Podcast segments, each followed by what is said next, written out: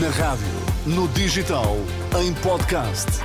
Música para sentir, informação para decidir.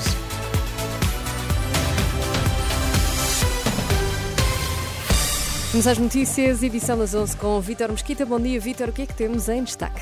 Bom dia, Teresa. Administradores hospitalares alertam para possível novo aumento dos tempos de espera nas urgências. Operadoras de telecomunicações aproveitam atualizações de preços anuais para prolongar períodos de fidelização. DECO fala em prática desleal. São estes os destaques. Vamos saber mais.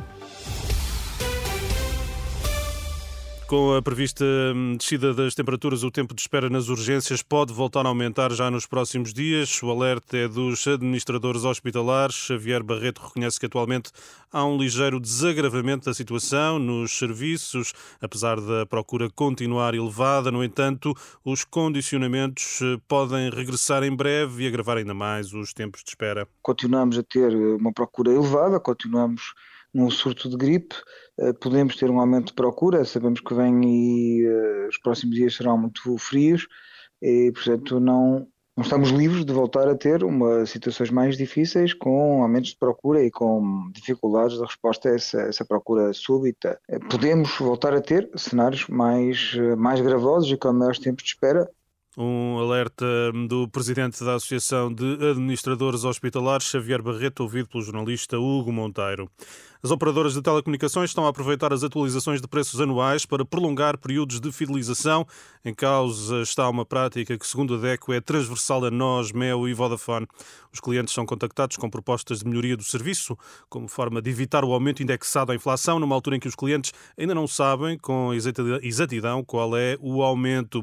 O jurista Luís Pisco, da Associação de Defesa do Consumidor, esclarece que a prática não vai contra a lei, mas considera-a desleal é mais uma, uma daquelas práticas que são por nós conhecidas, uh, umas práticas comerciais um pouco deslegais praticadas pelas operadoras, que têm exatamente a ver com, com, com o aumento anual das comunicações e que uh, este ano irá eventualmente ser de 4,6%, uh, segundo os avisos que fizeram, de acordo com o IPC, o que também, se nós somarmos ao aumento que houve de 7,8% o ano passado, temos um aumento quase brutal de quase 13% em apenas dois anos e que vem de alguma forma demonstrar que, que em Portugal, ao contrário do resto da Europa, o preço das comunicações, em vez de descerem, continuam a subir de uma forma uh, gritante. O jurista Luís Pisco da DECO, a Renascença, contactou as três principais operadoras. A Vodafone esclarece que os clientes vão conhecer os aumentos dos tarifários a 15 de janeiro e garante que não se revê em qualquer acusação de prática desleal. A MEL assegura que a informação sobre a atualização de preços foi prestada aos clientes de acordo com as regras contratuais validadas pela ANACOM e rejeita também qualquer prática desleal. A nós não prestou esclarecimentos até ao momento.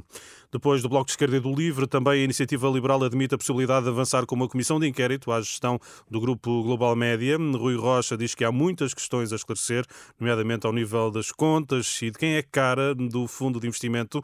Ainda assim, o partido sublinha que a solução não pode passar por nacionalizar o grupo. Recordo que os trabalhadores do Grupo Global Média estão em greve contra os salários em atraso e a redução de pessoal. Pela primeira vez, as eleições para o Parlamento Europeu vão ter cadernos eleitorais desmaterializados. Esta manhã no Parlamento, o Ministro da Administração Interna deixou garantias de segurança no novo sistema. Obrigada, Vitor Mesquita, e até já. Até já. E para si que nos ouve, temos James, Anastasia, o Zaba e o Buba Espinho a chegar.